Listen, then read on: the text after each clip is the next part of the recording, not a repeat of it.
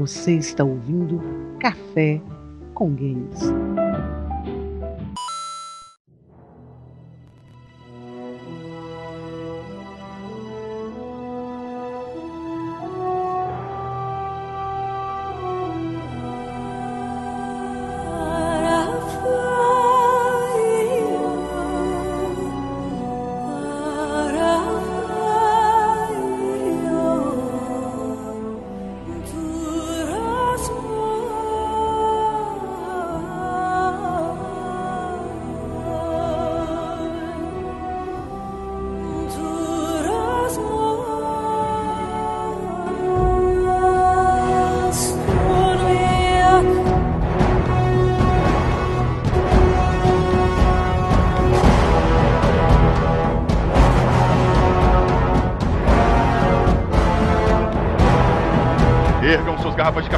Empunhem o seu joystick, está começando mais um Café com Games. Eu sou o Vina das Montanhas e a minha mensagem para todos é apenas que busquem o conhecimento. Eu sou o Valmir Guerra e na religião dos gamers solteiros que moram sozinhos, pizza fria é hóstia e Coca-Cola é vinho. ah, boa, ótima. Como diria lá o, aquele carinha do Resident Evil 4, né? Welcome. Welcome, stranger. Teve que chamar um stranger para fazer uma apresentação decente. É, eu sou o Smiling Stalker e eu sou um adorador do joystick. Quando eu morrer, vou ser julgado pelos meus achievements. Aqui é o Sorin e em Worms também tem demonstração de fé. Como é que é? Como? Ué, você nunca viu a Granada Santa não, cara? Não. Ah, é o que? A do Monty Python? Aqui é o Heriberto e semana que vem a gente vai falar de política e futebol. É isso aí, gamers! Nessa semana vamos falar sobre um tema polêmico que é a religião nos games. A gente não tem medo da polêmica, a gente não tem medo das críticas, a gente vai botar a boca no trombone e falar dessa porra. É isso aí, reunidos hoje sacerdotes do Café com Games para poder falar um pouco mais sobre esse tema. A influência da religião dentro dos jogos. Isso não existe, isso é pura charlatanice, o que existe mesmo é leitura de e-mail. Boa. Bacana. Boa! Mas falou eles por cima de mim, não?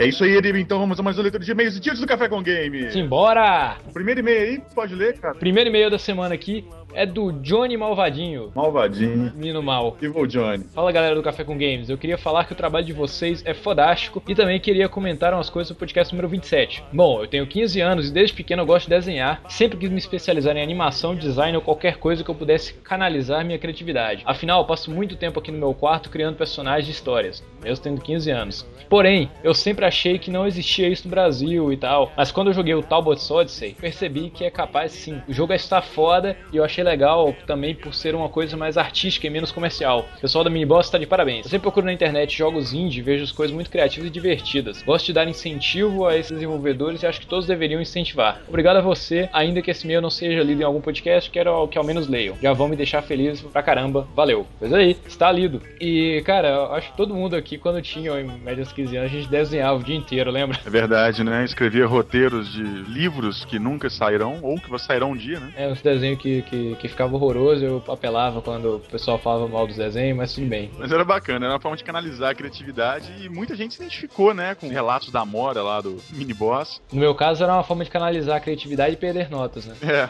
Próximo e-mail do nosso amigo de longa data, Pompeu Adolfo. Entaro executor, realmente este podcast sobre games independentes foi épico. Qual não foi, hein? Pela força do destino ou não, eu vina, eu vinha, né? Um trocadilho aqui com o meu nome. Aí eu, no e-mail que eu respondi pra ele, eu coloquei senhor Pompeu Pompilho Pomposo, né? Doutora Abobrinha, Doutor Abobrinha. Então, nosso amigo aí, Doutor Abobrinha, mandando e-mail pra gente. Então, vou continuar o e-mail dele aqui. Pela força do destino ou não, eu vinha pensando mais sobre a criação de jogos ultimamente. Dar início ao projeto, todos conseguem, mas pra terminar, hum, só os guerreiros mesmo. Graças ao Rafael e à Raquel, fiquei mais curioso sobre essa parte de desenvolvimento de games. Estou pensando em ser programador. Haja monocycles e anos-luz pra eu chegar no meu objetivo. Enfim, Talbot's Odyssey me divertiu bastante. Apesar de estar no beta, gostei muito. Estou louco que coloquem o completo. Estaria no aguardo para baixar no Torresmo.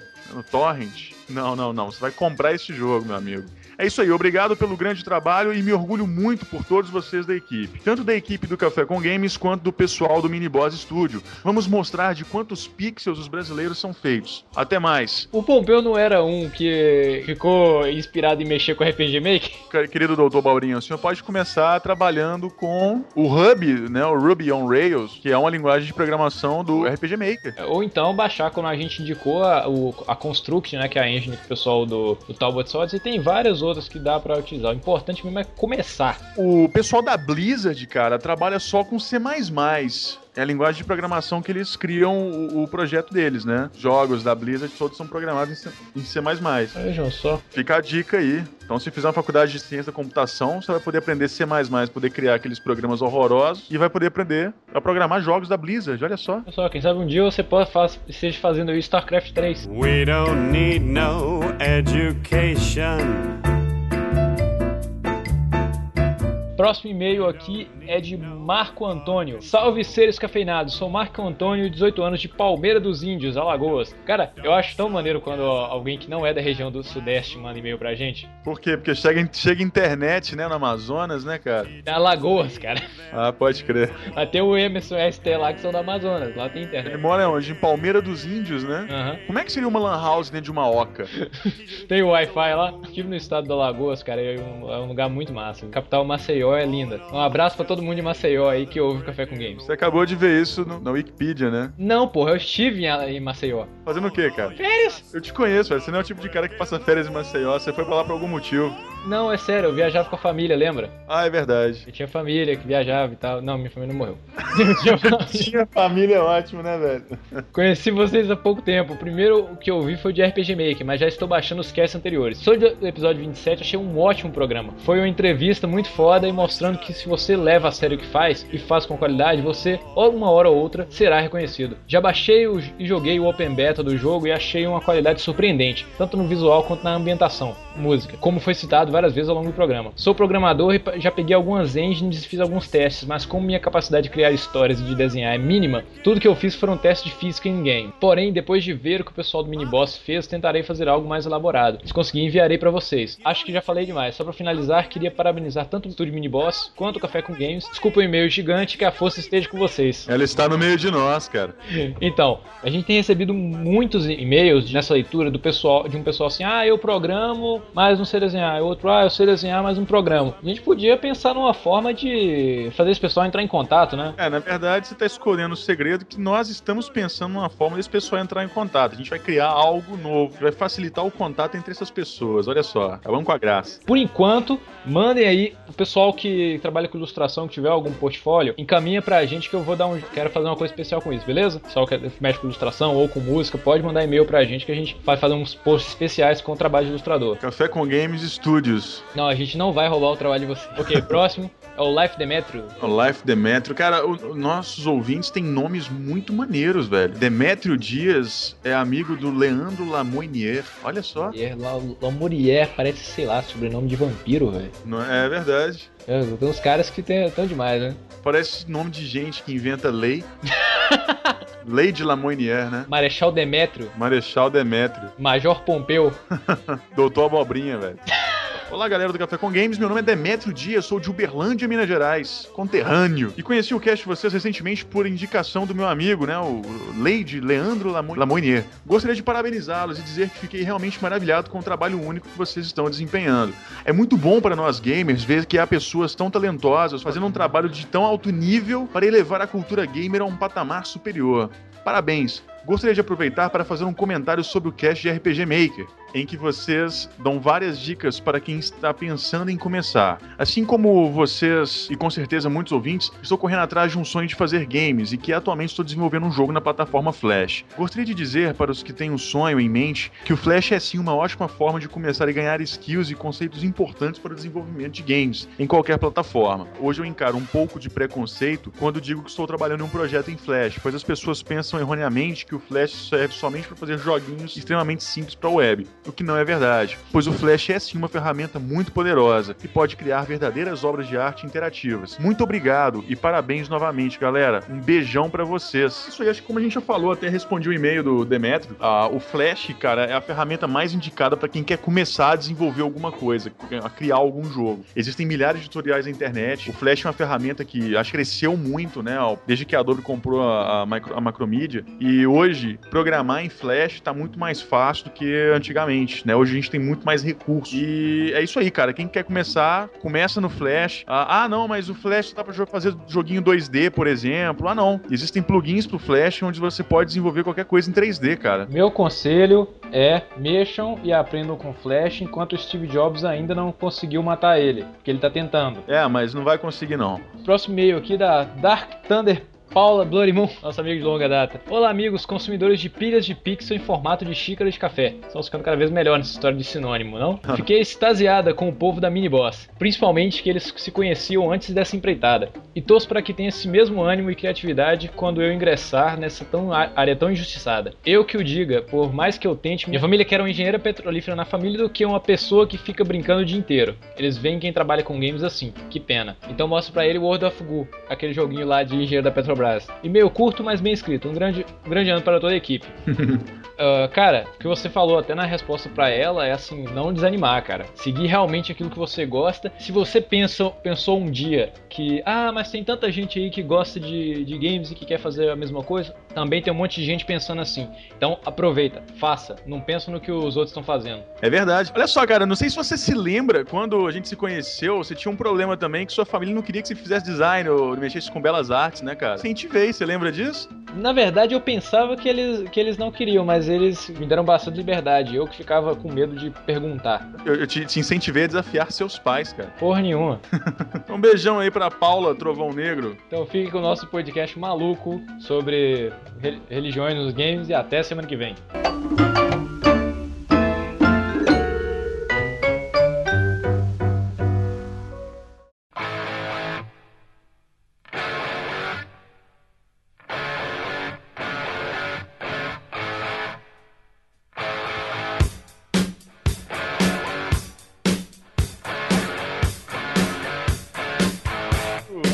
Do que todo mundo pensa, nós não vamos falar da religi- das religiões existentes nesse planeta, né? Porque cada um tem a sua e nisso a gente é, tocar nesse assunto é cutucar onça com vara curta. Nós não somos tão ousados assim. Pra poder puxar o assunto então, pessoal, vamos discutir aqui qual que é a real importância e função da inserção das religiões nos games. Queria saber na opinião de vocês aí, o que que vocês acham da inserção religiosa nos games? Quando você quer criar um jogo em que você vai inserir uma pessoa no mundo, você tem que dar credibilidade a esse mundo. Esse mundo tem que ter pessoas, esse mundo tem que ter comportamentos, tem que ter sua cultura. Então a religião é um elemento importantíssimo para a cultura de qualquer Então, pera um pouco, Herido. Pera um pouquinho. Então quer dizer que pro mundo ficar crível, é só tacar religião que fica crível. Então você pode, tipo, pegar qualquer coisa, só tacar religião que vira crível. É, assim como qualquer outro elemento, a religião é importante para poder contextualizar dentro daquele mundo. Assim como é o comércio, assim como a cultura e qualquer outro elemento que possa estar inserido no game. Só que a religião, pela, por essa força que ela tem, ela consegue te deixar mais dentro ainda da história, mais dentro daquele mundo. entendeu? Eu acho que jogos que tem essa parte de religiosidade bem trabalhada acabam tendo um pouco mais de magnetismo com o próprio jogador mesmo. Acho que quando tu- qualquer desenvolvedor vai criar um universo, ele sempre tenta colocar muito de, de referência do que ele tem na realidade. Isso é natural, sabe? Então é comum qualquer referência a qualquer cultura e religião é, foi uma consequência disso. Então qualquer jogo que vai tentar um universo é, mais complexo, não só a religião, mas vai inserir qualquer é, aspecto da cultura É, eu concordo. Pegando um pouco do que o Heriberto falou, Sorinho, do Smilinho, o Valmir, eu acho que você tem que ter sempre um elemento todo mundo conhece, todo mundo identifica, pra poder criar uma fantasia. Por exemplo, pra você criar uma, uma mitologia, uma religião, você se baseia numa religião já existente, numa mitologia já existente, para as pessoas poderem identificar, né, todo aquele panteão. Se você pegar, por exemplo, outros elementos da cultura também, como a questão do comércio, comércio, da filosofia, da religião, aí você traz para esse seu mundo de ficção ou fantasia é, esses elementos, só que de forma modificada para as pessoas poderem se identificar, para não ficar aquela coisa vazia. Para você poder, por exemplo, fazer um jogo, desenvolver um, um jogo ou uma história onde você não tenha, por exemplo, a lei da gravidade, você tem que conhecer o que, que é a lei da gravidade, né? Existe aquela parte que todo religião que a gente conhece tem aquela parte da explicação, do fundamentar a criação do mundo, isso é muito aproveitado na fantasia, mas tem também a questão do código de ética, que, queira ou não, é um código moral. Aí hoje você tem, por exemplo, aquele monte de jogos que exige decisões morais, como Fable, Baldur's Gate, o KOTOR, Mass Effect, Dragon Age. Então você tem ali os códigos de, de conduta, você tem aquela noção de, de bem e mal, que são noções que, queira ou não, a gente aprende no, com essas instituições. É, vale ressaltar que É. ética e moral são duas coisas um pouco São diferentes. de coisas né? diferentes, é isso que eu ia Exato. falar agora. O Do, do Escape lá fala que isso aí é totalmente diferente. é, Principalmente que esses jogos não te dão a escolha. É só você ou é bem ou é mal e whatever. Mas não é exatamente, mas o fato de ser bem ou mal já entra dentro do conceito. Porque quem nos dá a- mais ou menos a definição de bem ou mal é a religião. Não, mas eu, tô- eu só tô comentando porque isso é uma escolha ética, não uma escolha moral, igual você falou. É, a, a diferença é que a moral, ela é o conjunto de normas que define a, a sociedade em si, né? Ela é coletiva. E a ética, ela é individual. O que é ético pra mim pode não ser ético pro Heriberto, pode não ser ético pro, pro Sorin. Ou pode ser aplicado dentro de um, sei lá, de um ética profissional, ética filosófica, ética não sei o que, entendeu? A moral, ela é coletiva e a ética, ela é individual. Essa é basicamente a diferença, assim. Então a escolha moral ah, seria mais definido como escolha ética, né? Mas então, só seguindo esse pensamento seu, Vinícius, é, dentro de um jogo, a questão das religiões, é, aproveitando que o Heriberto disse aí da escolha do Uhum. bem e mal dentro dos jogos e tal, qual seria então uma, uma verdadeira escolha moral dentro de um jogo? Dentro do jogo, não, dentro da religião no jogo, entendeu? Tá, eu, eu não diria que seria uma escolha moral, acho que seria uma escolha ética. Na maioria dos jogos você controla uma equipe ou um determinado personagem, você tá controlando as decisões dele. Eu tô falando justamente isso aí, calma aí. É isso aí Aham. mesmo que eu tô querendo, querendo Entendi. discutir. Pense não como você o personagem, pense você como a instituição, entendeu? Qual Entendi. que é a escolha moral dentro da- do, do jogo, entendeu? Eu acho que depende muito do jogo, né? Eu acho assim, a, a gente tá generalizando, né, o conceito. Exato. Mas eu acho que depende, Aham. depende do jogo. Eu acho assim, aí a gente tem que analisar o nível de profundidade da influência daquela religião no jogo, o nível da, de profundidade da influência daquela religião no personagem, sabe? Tem, tem que analisar isso aí. Eu acho que tem jogos onde você faz a escolha ética que é baseado nas escolhas que você faz com o seu personagem. Talvez o que eles chamam de escolha moral é se dependendo da escolha que você faça, todo o conceito moral se volte contra você ou fique a seu favor. A gente tem algum jogo que se encaixa dentro desses, desses dois tipos, só, só de citação. O exemplo mais básico, assim, que eu conheço é o, o Fable. Por que, que eu acho que a escolha do Fable é moral? Porque quando você vai escolher, é sempre verde ou vermelho. O jogo já te diz que aquela opção que você vai, vai fazer é boa ou ruim, segundo um conceito que o jogo escolheu. O jogo é que, é que define se aquela escolha sua vai ser boa ou ruim, não é você. Você não tá fazendo uma escolha que é melhor pra você, você tá fazendo uma escolha que é Afeta a sociedade. exatamente pra, pra, pro universo do jogo, seria sociedade. Mas então isso não é escolha, isso é decisão. Isso é decisão, não escolha. Cara, É escolha porque ao longo do jogo você pode, de repente, ser bom, entendeu? Ao longo do. É do- extra mas-. Não, mas aí que tá, Sorin, você tá levando já pra linguística, escolha e decisão. Ah, tá. No caso aqui, as duas palavras se aplicam. É, e no Ah, caso, entendi. Um outro jogo que, se contrapõe ao Fable, enquanto o Heriberto defendeu que o Fable é, trata de escolha moral, um jogo que, se- que acho que trabalha a escolha ética é o Fallout New Vegas, onde as suas decisões afetam somente aquele vilarejo e o seu relacionamento com eles dentro de uma escolha que o seu personagem pode fazer, entendeu? Não afeta a sociedade como um todo. coisa que a gente tem que, que ficar atentos também é porque esses jogos são, são jogos mais atuais. Antes não tinha essa cultura de você escolher qual o destino que, você, que seu personagem vai tomar no jogo. Jogo. Antes era mais imposto de acordo com a história. Mesmo assim, a religião já estava pesada lá. Toda a escolha moral, é, ética que a gente tinha que tomar durante o jogo já estava pré-definida. Você vai fazer isso, vai fazer isso, vai fazer isso. E isso tudo formava o contexto da história. Agora, E- citando os jogos mais modernos, assim, que a gente tem escolhas, a gente pode fazer o bem e o mal em qualquer hora do jogo, já são já estão partindo para uma outra vertente, para um outro tipo de jogo. Só que a religião está presente nos, nos dois casos. O que o Sorin tá querendo dizer com a diferença entre, entre escolha e decisão é, por exemplo, caras perguntaram pra um designer de games qual que era o, o jogo que ele achava que aplicava melhor a questão da escolha, não é? É. Aí todo mundo pensou que ele ia citar alguma coisa recente, né? Do coisa estilo Mass Effect, estilo Fallout. Mas não, o cara falou de um jogo, eu esqueci agora o nome, É Missile Command. Missile Command, que você tinha três é, Cidades para eu defender com quatro canhões. É porque, tipo, das três cidades você só morre se você perder as três cidades, entendeu? Então é, vem aquele coisa, sistema de escolha, porque você poderia deixar você apenas com uma cidade e só focar nela, mas e, e as outras duas cidades que você deixa destruir? Ou então, perder um canhão para poder destruir, para poder proteger as três cidades, entendeu? E por aí ia o sistema. E você vê isso em vários jogos de estratégia. O SimCity, por exemplo, tinha esse monte de escolhas para você tomar com relação à administração, o que, que era bom para o desenvolvimento, o que, que é bom para a saúde das pessoas, e por aí vai. Ai, oh, eu, eu, oh, no.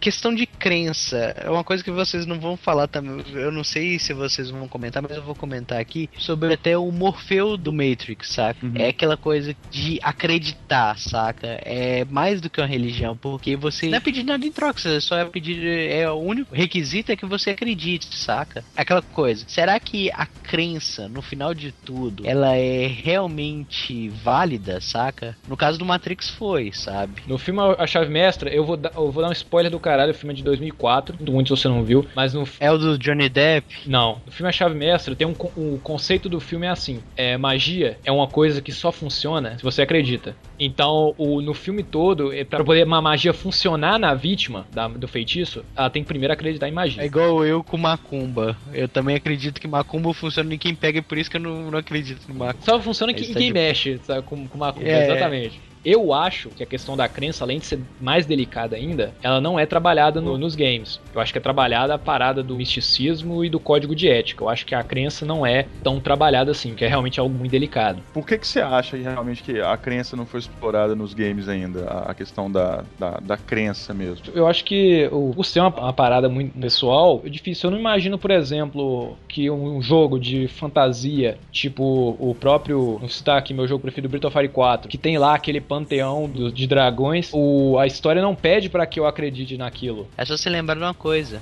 a Dahlia Gillespie do Silent Hill, cara. Que é uma pessoa que era mais crente na, na, na- coisa dela, que fez de tudo, morreu pela crença dela. Sim, eu, entendi o que o Iriba quer dizer, mas ele esqueceu de olhar por um outro lado. Olha só. O Iriba quis dizer que o seu personagem principal, ele não interage. Que é você, você É. que tá controlando o cara. Você não conhece aquele Exato. mundo, mas os seus companheiros, eles, eu acho que a crença afeta eles. Que é justamente isso que te, te posiciona em relação a- ao conteúdo religioso daquele mundo, ou daquela crença. Eu lembro, por exemplo, quando eu jogava Baldur's Gate, tinha um personagem lá que era o Anoman, que o cara, tudo dele era Helm guides my pet, saca? Tipo, Helm guia meu, meu caminho. E o cara era, era um clérigo, né? Algo assim. Ele queria muito entrar pro, pro clã dele. Aí, tipo, devido às escolhas e tudo, ele é promovido a paladino, alguma coisa assim, ou não. Tem o, a questão que o, que o So- o Sora falou da Dália também, lá do, do Silent Hill, sabe? Mas essa coisa da crença, sabe, ser mais forte,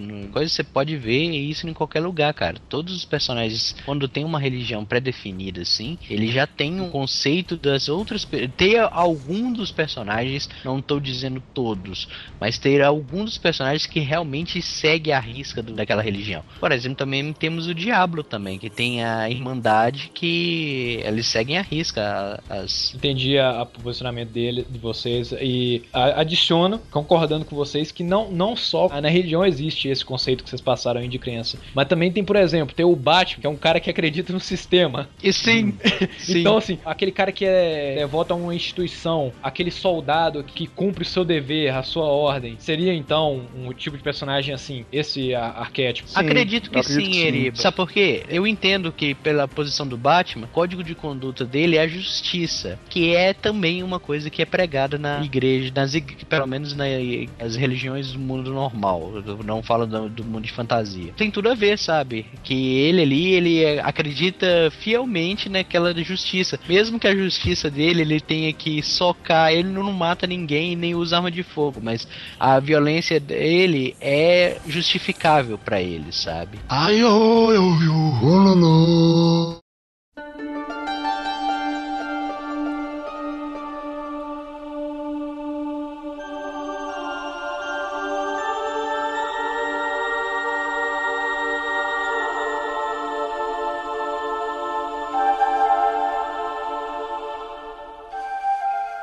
Então, a gente tá falando bastante sobre esse tema, mas a gente ainda não definiu o que é religião realmente. E as diferenças entre religião e seita na filosofia. Na teologia, porque a filosofia ela vai contra o conceito de religião. A, a base da filosofia é estimular o pensamento. É. A religião em si, ela limita o pensamento. Você tinha citado há um tempo atrás. Não, não, você- eu não tô falando o que a filosofia vai contra a religião, não é isso. Eu tô falando de como a filosofia explica a religião. Que ela explica que da necessidade do indivíduo de se conectar a um ser superior, de ficar próximo a esse ser superior. E daí que surge a religião, entendeu? Em, filosoficamente falando, entendeu? Tem também vários filósofos que são monges, são sacerdotes, como São Tomás de Aquino, Santo Agostinho. Exato. Então, esses caras são considerados filósofos. Mas beleza, é.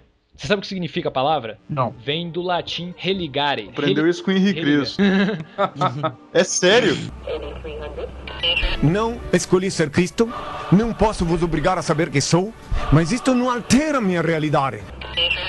Não, mas eu, ao mesmo tempo que eu ouvi do Henrique Cristo, a gente viu na. Tá, a gente vive num lugar aí, mas é impossível você ver a parada do Henrique Cristo e aprender isso no lugar ao mesmo tempo. Então você viu do Henrique Cristo primeiro. Tá beleza, mas é mentira? Não, não, não é não, é religar. Não, é ligar. Significa religar-se, né? Se conectar novamente. Então, o nome já diz é dessa necessidade da, de se ligar com o ser superior. O indivíduo, eu não tô dizendo ser humano, o indivíduo que pode ser em qualquer coisa, o indivíduo até dentro do jogo, sabe? O indivíduo. Quando se fala de religião, o indivíduo ele, ele precisa se segurar em alguma coisa, porque eu acho que, na minha opinião, você pode até tirar isso do cast depois, se não ficar legal o que eu vou falar. Na minha opinião, o indivíduo tem tanto medo da morte, tanto medo de enfrentar vazio, sabe? Que ele precisa se segurar em alguma coisa pra confortar ele da própria De morte. certa forma, né, o ser humano, ao longo da história da humanidade, ele sempre teve a necessidade de se apoiar nisso, né? O primeiro ser supremo adorado pelo homem foi o Sol, né, no início da, da humanidade, né? Se tem notícia que o Sol ele representava a fertilidade, né? Ele, através do Sol eles se mantinham aquecidos, protegidos dos predadores, eles tinham luz, faziam com que as plantas das colheitas crescessem, né? E a noite representava a sombra, né? Então foi a primeira dualidade foi o dia e a noite, né? O sol e a lua, onde você tinha a definição do, do bem e do mal. A noite representava ali os perigos, né? O predador, ah, frio, As trevas, né? escuro. É, basicamente. A primeira religião que se tem notícia depois da- dessa religião do Sol Cabala. Não, o zoroastrismo, a religião do fogo. Porque o fogo, ele providenciava tudo aquilo que o sol providenciava, mas a qualquer momento. Então as pessoas passaram a adorar o fogo. Como se fosse um pedaço de Deus entre elas. É, de novo aí o vídeo do Mel Brooks, pra quem não viu. Isso é a criação do fogo.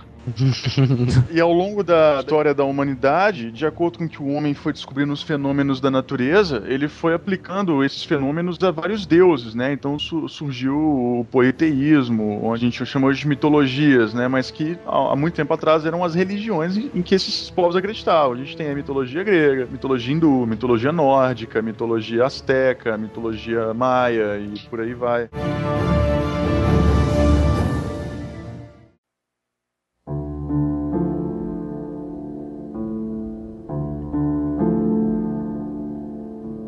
O Heriberto mais cedo citou o Matrix para poder exemplificar a fé. Mas essa fé não era em nada superior. Era simplesmente a crença baseada na necessidade, né? Na, na esperança, não é isso? A crença do Morfeu, por exemplo, é uma mudança de realidade que eles estão vivendo, a realidade naquele momento. Seria o Matrix, eu acho que representa a fé no homem, né? É diferente do, do que a gente está querendo definir, né? Até porque o próprio Matrix ele foi construído em cima do, do mito da caverna de Platão, Platão, né? Que representava, assim, o um homem buscando a verdade, sempre a verdade. Vocês conhecem o mito da caverna de Platão? Eu não. cara, é só pôr aquele quadrinho do... Do, do Piteco? É isso, do Piteco, exato. O que, que Platão, ele, ele sugeria numa conversa que ele teve com Glauco, que era um discípulo dele? Esse diálogo representa a busca pela, pela consciência, pela, a busca pela verdade. Platão, ele, ele nessa conversa com Glauco, ele, ele sugeriu uma, um mito, uma história para ele poder fazer uma, uma analogia. Aí ele colocou lá assim, pô, imagina que você tem dentro de uma caverna escura seres humanos que estão acorrentados desde que eles nasceram ali. Então eles cresceram dentro da caverna acorrentado, e essa caverna está escura. A única coisa que eles têm é um feixe de luz que entra dentro da caverna. Na frente desse feixe de luz que vem do lado de fora da caverna e ilumina uma parede lá dentro, fica uma estrada. E a única coisa que esses acorrentados podem ver, eles não veem as pessoas ou nada que passa nessa estrada. Eles veem a sombra projetada Sombras. na parede de tudo que está passando na estrada. Então, assim, como eles nasceram naquela realidade deles, aquele conceito de mundo e forma que eles estão vendo, é a realidade deles, entendeu? Aí, beleza. Na segunda parte, o Platão ele sugere que, imagina que alguém chega, entra nessa caverna e desacorrenta todos aqueles seres humanos ali e leva aqueles seres humanos para fora da caverna. Então o que, que vai acontecer? Alguns vão conseguir se libertar, alguns dos que se libertaram vão ver que aquele mundo que eles acreditavam ser verdadeiro não é verdadeiro, era um mundo irreal, era um mundo de sombras. Só que vai ter aquelas pessoas que vão ver e vão querer voltar para dentro da caverna, entendeu? Porque aquilo ali é a realidade deles. Isso representa bem, por exemplo, quando o Morfeu é o cara que quer mostrar o mundo pro Neo. É o cara que tira o Neo de dentro da caverna. O Neo tem aquela primeira reação dele, do não aceitar, de passar mal, aquela coisa. Seria uma analogia ao comportamento de alguns desses seres humanos que saíram da caverna. Por outro lado, você tem o, o antagonista do Matrix, que é o Cypher, né? Aquele carequinha lá. Vira que pro... quer voltar para dentro da caverna, cara. Que quer voltar pra caverna, que fala com a frase, uma das frases mais maravilhosas do cinema, cara. Ele vira pro Smith e fala: A ignorância ser maravilhosa. Então é isso. Então, assim, o, o, Matrix eu acho que ele, ele é mais existencialista. Ele, ele tem uma filosofia, uma crença mais existencialista. Que a gente tem alguns jogos também que são baseados nisso aí, né? Tava Fale, falando sobre isso da caverna e eu lembrei da história da Jack, do Subject Zero, do Mass Effect 2. Exatamente isso. E ela ser uma experiência, ela praticamente nasceu no laboratório e ela ficava num quarto separado das, das outras crianças que estavam sofrendo das mesmas torturas que ela. Ela ela olhava para uma janela onde aquelas crianças brincavam e para ela, ela acreditava que aquilo era o resto do universo. Pequeno pátio, sabe? Onde as crianças brincavam. E ela não tinha ideia que existia um mundo além daquilo. E quando ela se ligou disso, é, estourou na cabeça dela e ela saiu daquilo com todas as forças dela. E me lembrou bem isso aí. É, um outro jogo também que eu acho que define bem essa, essa questão do culto em cima do existencialismo, né? Do ser humano sem um, um deus, é o próprio Fallout 3, quando você tem a Igreja do Átomo, né? A Igreja dos Filhos do Átomo. Dentro, eu não joguei, mas tipo, eu joguei o início. Daí que o povo fica meio que preso dentro daquela caverna. Como é que é o não, nome não Não, não, não. Eu sei, não é, mas também é um conceito no Fallout, porque. É, que ninguém sai da, daquilo lá, é proibido sair. Da Vault. É, não, não, não, não, não, não, não, não. Tá confundindo aí. A gente não tá confundindo, a gente sabe que não é, mas a gente tá falando que também é um conceito. Ah, tá. a você quer ver um outro conceito também? Um não, outro conceito? não quer ver outro a conceito zona. porque eu ainda não expliquei ainda a porra do Filho do Átomo ah, Fallout. Beleza, então explica lá a Igreja dos Filhos do Átomo. Vamos lá, é porque no, na história, no contexto do Fallout 3, existiu uma guerra nuclear entre a China e os Estados Unidos. Né? Então, assim, você joga na capital Wasteland, que é, seria a capital Washington totalmente destruída pela bomba atômica e por aí vai. Bom, na capital Wasteland caiu uma bomba atômica na Terra que não explodiu, que é na cidade de Megaton. Aí algumas pessoas se reuniram em volta da bomba e chamaram essa cidade de Megaton. Aliás, a bomba caiu, a bomba não explodiu e as pessoas se reuniram em volta dessa bomba e montaram uma cidade chamada Megaton e fundaram a religião que é a igreja do filho, do, dos filhos do átomo. É a igreja dos X-Men. Por quê? Tem um jogo dos X-Men que chama Children of the Atom. Ah, sim.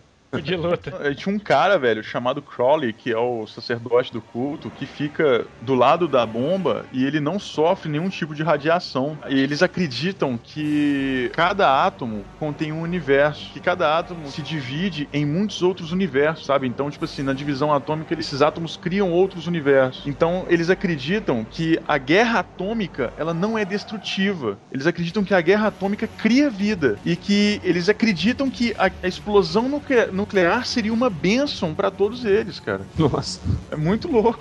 Muita Essa inversão de valores, né? É muita piração. E como que isso é apresentado no jogo? É de uma vez só, contado assim, ou contado em algum Não, fato? não, isso, isso assim, é um mérito muito grande que eu dou pro Fallout é a capacidade que ele tem de inserir side quests no jogo, fazendo com que as side quests pareçam incrivelmente interessantes e que fazem parte daquele, daquele mundo mesmo, entendeu? Não é a religião do jogo, é uma das 70 cidades que você vai, dentro daquela cidade você vai encontrar esse culto. E só que a história é tão interessante que você acaba se interessando mesmo, fazendo parte daquilo, fazendo quest ou alguma coisa. Não é algo que seu personagem acredita, entendeu? E eu não vi essa parada da do, do Atom. Nun- Nunca cheguei a aprofundar naquele velho maluco. Aprofundar naquele velho maluco é foda.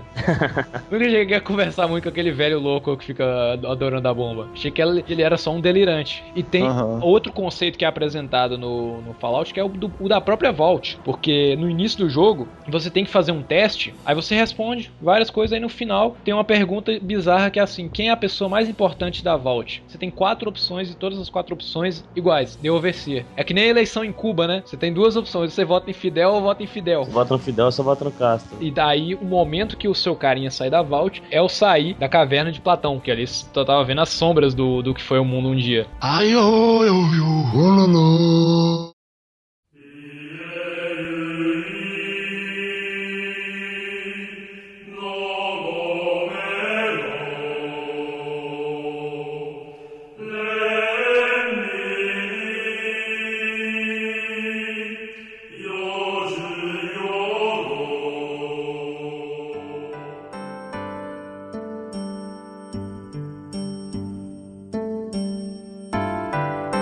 jogo que eu gostei, ele não é o melhor da sua série, mas eu gostei muito da história dele por isso. Também não tem os melhores, os personagens mais carismáticos, que é o Final Fantasy X. O Final Fantasy X tem uma apresentação de conceito, religião muito legal, que eles chamam simplesmente de The Fate, a fé. Um jogo de, de mais de 10 anos de idade, vou ter que dar alguns spoilers para poder explicar.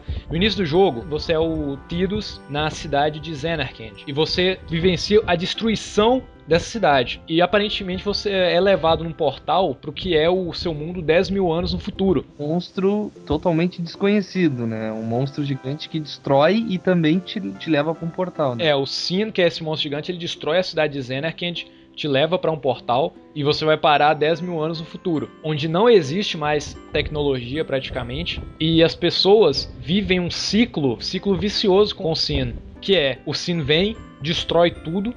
Os Summoners, né, que é- são características da série Final Fantasy, o pessoal que invoca as, as criaturas, eles têm uma importância muito maior nesse, nesse jogo, porque todo Summoner ele tem que fazer uma peregrinação até as ruínas de Xenarkand para poder destruir o Sin e trazer 10 ou 20 anos de calmaria, que eles chamam de The Calm, que é o, a- o período que eles ficam, que o Sin fica sem destruir o mundo. Para poder colocar toda, toda essa instituição dos Summoners, do Sin, existe a Fate, que é a fé, uma igreja que fala que o Sin é um é uma palavra em inglês para pecado. O Sin é uma punição pelo pecado da humanidade de ter se exaltado demais com a tecnologia. Por isso nessa sociedade deles é proibido utilizar a tecnologia. O que que acontece? Os Summoners, além de ter esse dever da, da peregrinação, eles também são responsáveis por fazer a passagem dos mortos para o outro mundo. Se uma pessoa morre durante um ataque do Sin, a alma dela continua presa no corpo. Aí tem aquela cena que muita gente já deve ter visto no YouTube, mesmo sem, sem jogar, da dança da Yuna, que ela tá fazendo a passagem das almas das pessoas para o, o outro mundo. Que a pessoa se torna aquela energiazinha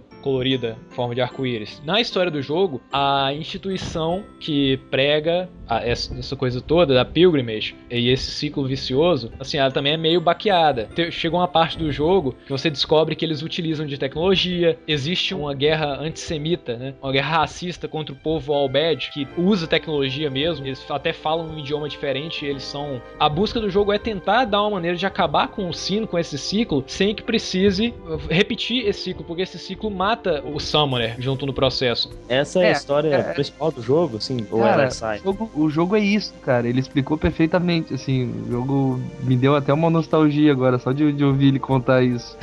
É, o interessante é, é essa, às vezes a gente tem sempre essa dualidade, né? É sempre colocado a religião e a ciência representando a tecnologia, né? No mundo real a gente vivencia isso, né? Como é que vocês acham que ah, é colocado essa... O que, que vocês acham dessa intertextualidade, né? Que é aplicada nos, nos games também, entendeu? A, a razão contra a fé, né? É, É, é Ah. que não tem o que achar dessa guerra que a gente sabe que ela é tipo, ela é constante, entendeu? Tudo é baseado nisso, sabe? É, o, é um oposto do outro. Como qualquer religião, que, que é também uma coisa que, que é importante de ressaltar, é que, por exemplo, não existe nenhum bem sem um mal, né? Não, não, não tem. Sempre tem que ter um equilíbrio nisso. Não existiria nenhum tipo de, de fé relacionada a qualquer tipo de religião se não existisse algum mal relacionado a qualquer tipo de, É, porque basicamente, para você poder definir qualquer coisa, qualquer coisa que você defina hoje, a definição só existe se você tiver uma, antinte- uma antítese a ela. Por exemplo, imagina um mundo sem o mal. Se não existe o mal, as pessoas não teriam consciência do que, que é bem ou do que, que é mal. Você sabe o que, que é seco, por quê? Porque você sabe o que, que é molhado.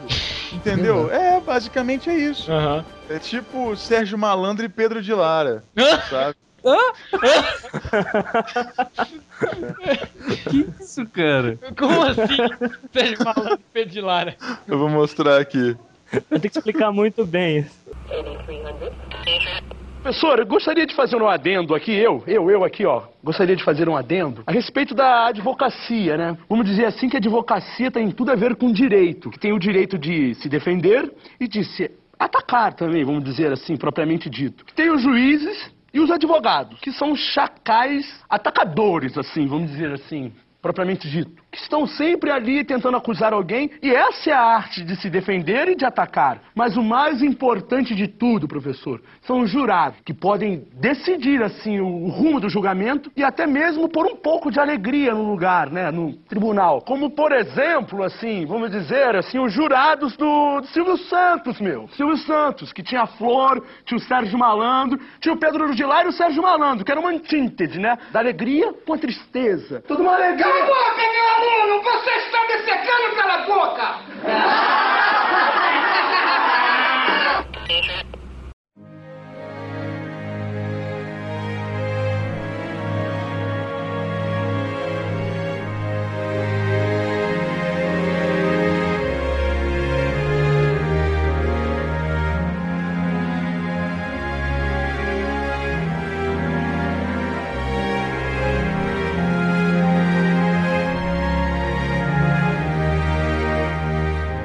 um jogo que tem uma inversão dos valores do bem e do mal, né? Em que a adoração seria pelo mal, mas que pelo contexto do jogo você acredita ser o bem, né? Que é o Devil May Cry. De, o Sparda, que é um demônio, ele é adorado, né? Eu tenho até uma teoria dentro disso do Devil May Cry, porque no Devil May Cry tem aquela igreja, ao Sparda, né, que é um demônio. E eu não sei se vocês já jogaram o Devil May Cry 1, quem aí já zerou ele. Não. Cri, cri, ninguém. Você não ouviu nosso, nosso próprio podcast sobre Devil May Cry? Ninguém que tava ali jogou um. Vocês perderam o melhor jogo da série. O que tem uma inversão ali, porque o último desafio, no final do jogo, o último desafio, o nome dele se chama Mundus. É, mundo em latim, né? Ele é um anjo. E ele, cara, a semelhança dele é com o Sagrado Coração de Jesus, saca? Aquela imagem de Jesus, coração de fogo na frente. E me dá uma declaração errada do mundo de Devil May Cry, comentando aí sobre o que o Vinícius falou, que é ao contrário. O Devil May Cry 4, eles tentam reviver o mundo com corpo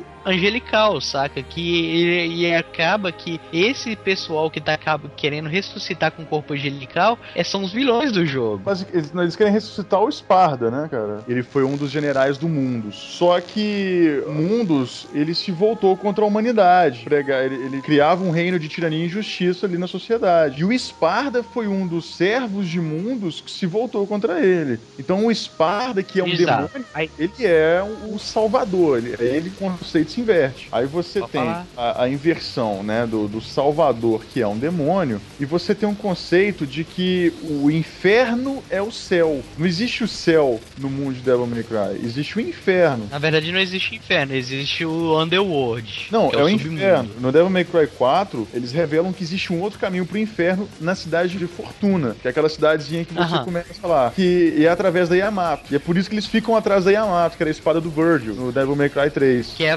verdadeira espada do Dark Knight Sparda. Mas aí vocês viram o, o coisa ali, como o Eriba tava comentando ali, sobre a coisa de eles quererem reviver a santidade. A santidade ela foi revivida com o corpo angelical e tal. Foi aí que eu comecei a, a ter essa noia aí do coisa da inversão, igual você disse, o Vinícius. Aí ali tem aquela parte ali da coisa da Yamato, onde que a Yamato se recompõe e ela é utilizada pelo. Como é que é o nome dele? O personagem principal sem ser o Dante. Nero. Nero. Aí ela é usada ali pelo Nero. A, mais, a analogia mais importante que a gente pode fazer aí, porque no- no- logo no início do Devil May Cry 4, por exemplo, você começa numa igreja que é claramente comparação, né, uma inspiração na, na igreja católica medieval, onde você tem ali a figura do Papa, né, do sacerdote ali, que lembra muito a figura do Papa, né, que é o Santo, que na verdade é o vilão da história. Saquei. Foi- cara. Um querido. Não, assim, é tipo, é tipo uma relação com a, com a parada. Que realmente foi um período de. opre- Ah, sei lá. Não, eu acho que não entendi, foi porra nenhuma. É porque pode significar muita coisa, mas pode não significar nada, porque Devil May Cry é uma viagem do caramba, né? O roteirista do Devil May Cry é Não, japonês, cara. Eu, eu realmente É, acho isso que essa parada é oriental. Quando o roteiro é oriental, eu acho que é muito difícil, velho, de, de, de compreender. Pode ser, pode ser alguma coisa, mas pode não ser nada. Igual o próprio Devil May Cry, alguns nomes representam nomes que você encontra no livro do Dante Alighieri, a Divina Comédia, mas que de Divina Comédia não tem porra nenhuma, entendeu? É, ué, não tem nada. Você tem o quê? Virgílio, que é o Virgil, ó, pronto, é um jogo da Divina Comédia. Não, o jogo da Divina Comédia é o Dantes Inferno. Também não faz jus também a obra. Não, na verdade faz, cara. Sabe por quê? Diferença Não, não do faz, jogo. velho, olha só. Ah, o jogo é ruim pra caralho. O livro também é, cara. O livro do Dante Também é o Alighieri quê? também é chato pra caralho, velho.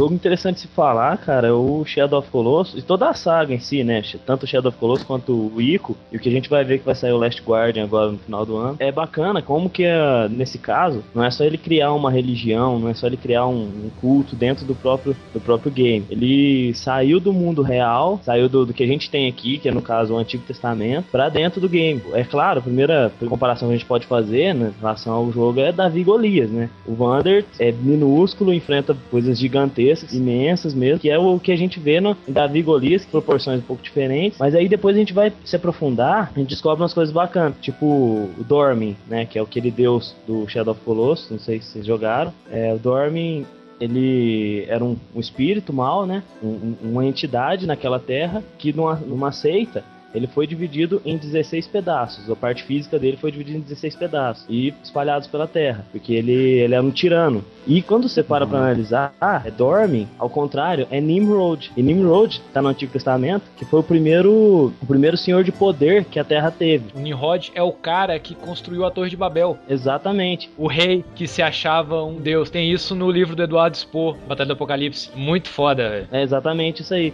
Ele era filho de Cush, que era filho de Cã, que que por sua vez era filho de Noé, levantou a Torre de Babel. E a partir disso foi construído toda a Babilônia. Nimrod, na verdade, é, significa se rebelar, se rebelou. Nas definições que vão chegar a isso, é, significa que ele se rebelou. Que é no caso do, do Shadow of Colossus, Dorme era o, o deus rebelde. O Shadow of the Colossus é interessante porque ele não mostra muito tudo cuspido, sabe? Você tem que ir pegando elemento aqui, elemento ali, que o jogo quase não tem fala, quase não tem diálogo nenhum, então você acaba pegando elementos meio no escuro, assim. Coisa que o Shadow of the Colossus apresenta é assim, aquilo que o Wander tá fazendo, aquele é, que é chamado de um feitiço proibido, o pessoal da vila dele avisa para ele que aquilo é proibido, que ele não deveria fazer aquilo. E toda vez que ele derrota um gigante, ele é encobrido por aquela energia preta e você vê assim, uai, por que que tá acontecendo isso, né? Você sabe que a, que a cor preta representa uma coisa ruim, só que ele vira assim, é esse, é alguma coisa, não tem fala, não tem texto, nem nada no jogo que explica, mas você entende que significa que a magia tá funcionando. Tá funcionando das duas formas, né? Tanto da negativa, que é no caso o, o Dorme conseguindo o que ele queria,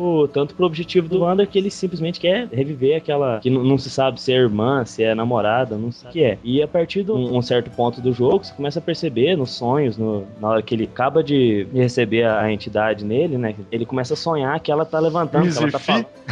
Mais ou menos. Ele começa a perceber que ela tá falando, que ela tá conversando. Então tá funcionando mesmo. Ele continua na jornada. Só fazer uma pergunta, Valmir. Você que jogou Sim. o jogo então, eu deu a entender que no final do jogo, somente pela coisa da, que o Heriberto falou sobre a sombra tomar o corpo dele toda vez que você derrota um dos desafios que são os colossos, dá a entender ali que aquele deus, ele tipo se recompôs, sabe? Se o corpo do, do Von, é o Wonder, né? Steve é, Wonder. É, Steve Wonder. É, o, o corpo do Wonder é que se tornou tipo um novo hospedeiro daquele deus. É, é mais ou menos isso mesmo. Como era um deus, uma coisa má, ele ludibriou o Wonder pra, pra ele chegar a esse ponto, né? Que ia reunir os 16 pedaços, né? Os 16 partes do espírito do Dorme, mas ele tinha, precisava de um hospedeiro. Inicialmente, nada é, é citado falando que vai ser o Wonder, entendeu? Então a história se desenvolve até entrar as, as 16 partes do Dormin nele e ele virar o, o Dormin novamente. Outros traços interessantes entre o, o Dormin e a, e a Bíblia é a questão do, do chifre, que o Dormin tem chifre. E no Nimrod, o mito, né, a história é que ele matou um touro no braço e tirou os chifres e colocou nele mesmo, como sinal de rebeldia. O menino do Aiko, ele tem chifres, né? A questão do, do Ico é, é, o próprio criador, né? O Fumito Ueda, né? Não sei como é que fala o nome dele. Definiu depois que o Ico viria depois do Shadow of Colossus, história que vem posterior. Parece que o Wander, no final do jogo e tal, depois do que acontece, ele cria essa linhagem de pessoas com chifre, que já nascem com chifre. E aí no Ico, que essas pessoas que já nascem com chifre são sacrificadas num ritual lá para poder, aí no caso, agradar um outro deus que aparentemente é da mesma linhagem que dorme. Isso, só que o, o, desgramado do cara, ele não libera muita informação. Ele é, ele é, um corno, cara. Ele fala que a definição do jogo fica pro próprio jogador. Isso aí é você que vai ter que procurar, você que vai ter que definir sua própria história. Mas até hoje, a única coisa que ele liberou foi que isso. Os dois jogos que tem é o início da, da, da saga. Não se sabe se o, o The Last Guardian vai, quando vai se passar dentro da história. Aparentemente é no mesmo mundo. A equipe do, do Shadow of the Colossus colocou referências da Bíblia em toda a história do jogo, mas isso não quer dizer que a história é focada nisso, são só referências. Não, não, só referência. Outra referência bacana é aquele templo do game e a Torre de Babel em si. Tô mandando pra vocês. É, é, é bem parecido, sabe? Ela é muito alta, que era o objetivo da Torre de Babel, chegar perto dos céus, né? Chegar perto de Deus. Nossa. É bacana. Tem aquele, aquela paradinha secreta de você conseguir subir na torre e você encontra um jardim lá, não é? No caso, referencia os jardins suspensos da Babilônia. Foda, cara. Foda, velho. É uma maldição desse jardim. É o caso seguinte: tem uma, uma árvore que eu acho que é até legal. Ele se referia ali né, dentro de, daquele jardim do, do Shadow of the Colossus, se refere mais ao jardim do Éden, cara. Porque lá no jardim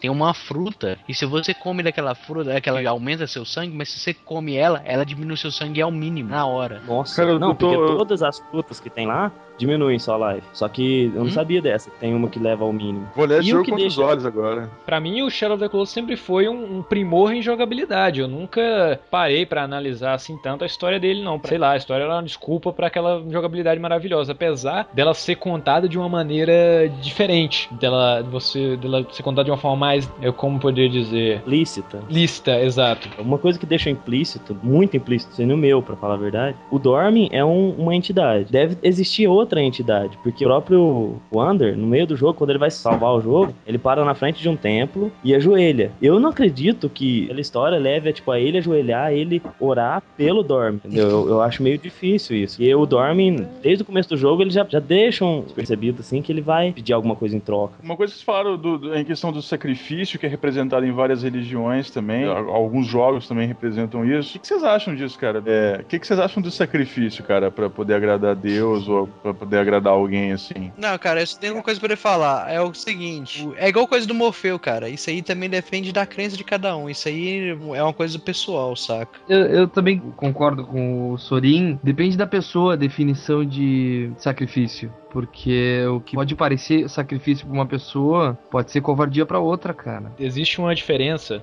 assim, existe duas concepções de caridade e sacrifício. Caridade é você dar pra uma pessoa que tá precisando um dinheiro que não vai te servir agora. Pô, uma pessoa te pede um real pra poder comprar um, um almoço, tá, dá um real pra ele, isso é caridade. Sacrifício não tá só relacionado à morte, tá relacionado também a você dar algo que é precioso pra você, que vai lhe fazer falta, pra fazer um bem ao próximo. A mesma coisa, a gente aqui gravando podcast, a gente sacrifica a nossa noitada de sábado à noite pra fornecer esse podcast pra vocês.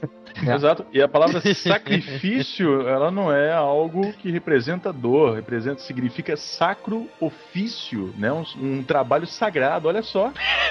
Tudo a ver. Olha aí. Tá vendo? A gente tá com o ego enaltecido demais.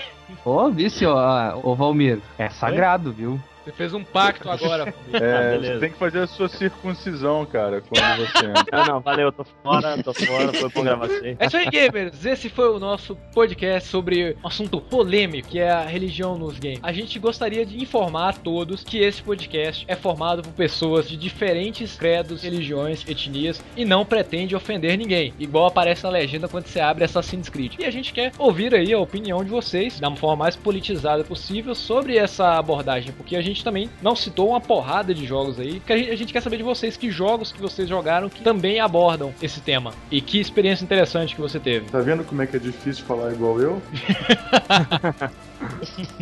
Até semana que vem, que a força esteja com todos vocês. Diga tchau, Sorin. Tchau, Sorin.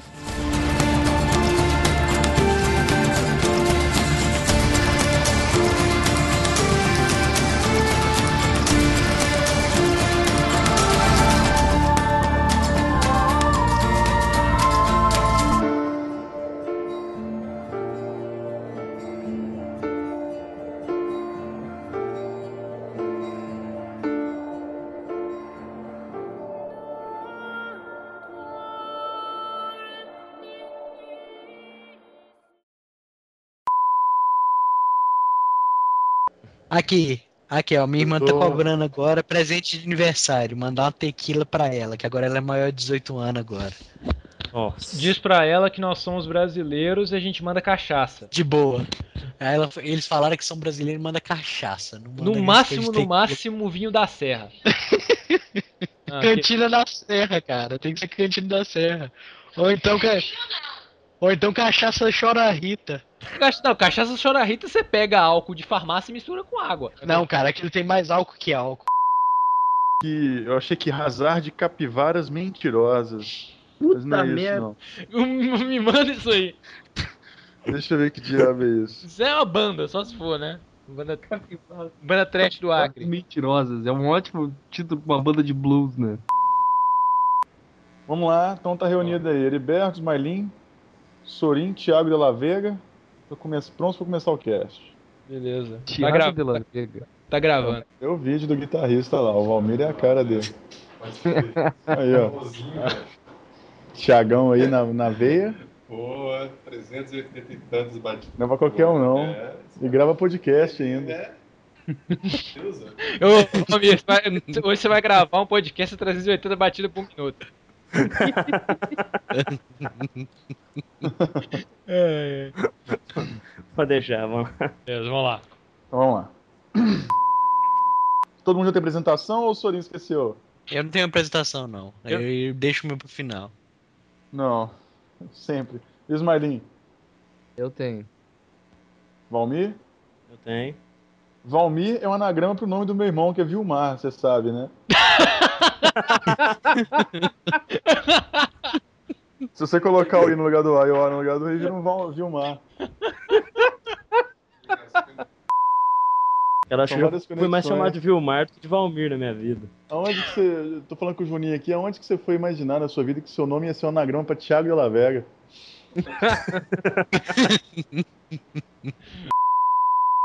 de banda de black metal lá, que o cara mandou uma bomba pro outro, pro correio, só porque o cara falou mal da religião dele. Porra, é que tipo, merda. o cara lá do Oriente Médio, saca? Aí, pô, é lógico, né? De um cara diferente e tal. Mas aí o cara norueguês, mano, pegou e mandou uma, uma bomba pelo correio pro cara da banda de. Uma banda de metal lá da, do Oriente Médio. Aí o cara não recebeu, né? Lógico. De repente chegam os federais na casa dele assim. Você tem problemas com alguém Mas- no- na Noruega? Ele, não, por quê? Porque tem uma bomba no- no seu nome. E tipo, é realmente uma bomba, velho. É muito tenso. É, né, acho que foi aquele Varg, já ouviu falar do Varg? Que queimou uma porrada de igreja, matou um cara com, com tiro, com facada. Nossa, velho, você tem que ouvir umas bandas mais light aí, cara. Não, mas eu não gosto, cara. Eu não gosto. Não, mas é esse que é o problema. É isso que eu, ó, o comentário que eu ia falar agora, por isso que vocês não esperam o comentário Ô, primeiro vir. Ô, ô Sorinho, Eu ia você falar, gasta, faz você justo, gasta mais cara. tempo falando que você ia fazer o comentário do que fazendo o comentário. Então tá bom, eu não faço Fala, comentário. faça então, porra tá de comentário. Comentário, não é faz hora comentário. vai. Não, não, Eu quero que cansei, você faça cansei, comentário. vai. Vai lá, vai lá. E eu não quero fazer o comentário, e aí? O bicho. Ah, tá parecendo mulher, velho. É, parece criança. Se você fizer o comentário, eu te dou uma chupada, vai lá. Olha que eu vou cobrar, hein? Olha que eu vou cobrar, hein? Pode você já crer. chegar com o Play 3 me ouvindo assim, cadê minha chupada? Na hora, brother. Na hora. Eu trouxe até house preto, ele vai dizer. Opa, não, Zero, hoje sai, hoje 320. sai. O que, que são esses números, Smiling, que você fica mandando pra gente? É. Que porra é essa? Ele não queria mandar pra gente. Como é que é? Pincel no teclado. Pincel no teclado? Eu tô limpando o teclado aqui. Cupiru? Merda. Ah, e o, o Você é falar. Isso não existe, isso não existe. Isso é pura charlatanice. O que existe mesmo é leitura de e-mails. Olha aí. Ah, Boa, Bacana. boa, boa. Foi boa. Essa foi boa, Eriba. Pura charlatanice. Mas falou isso por cima de mim, não? Mas tá bom, mas aí você ficou legal pra caramba, cara. O conceito do Assassin's Creed lá, a frase deles lá, o motto deles, sabe? O, o conceito é o que eu vou usar na minha vida agora, cara. Nada é real, tudo é permitido. Exato. Você, Nada eu, é real. eu é acho, eu acho melhor o conceito ninguém é de ninguém. E outro, e outro, né, né? E qual é um jogo que você tem que ficar carregando uma, uma princesinha inútil pra cima e pra baixo? Definiu Cara, o jogo o mais- o, o, o, o Valmir Guerra. É. Cara, fantástico. What the fuck, Smiley? Oi. Ah, é, é, Velho, você tá soldando o A quê? Ele tá matando muriçoca com aquela raquete. O que vocês estão falando? O cara tem uma máquina de solda em casa, velho. Ah, não. Meu, meu gabinete começou a trepidar. É altos sons aqui de solda. E agora? rolando. Pe- Pera aí, você vai. Você vai matar 16 bichos gigantes pra reviver uma, uma mulher. Que, se que no caso já, já deu pra entender que não é a irmã dele. E você não vai comer? Ah, Haja, haja, haja, Ah, é. haja O cara já ingenuidade. tá É, com as camisinhas no bolso já.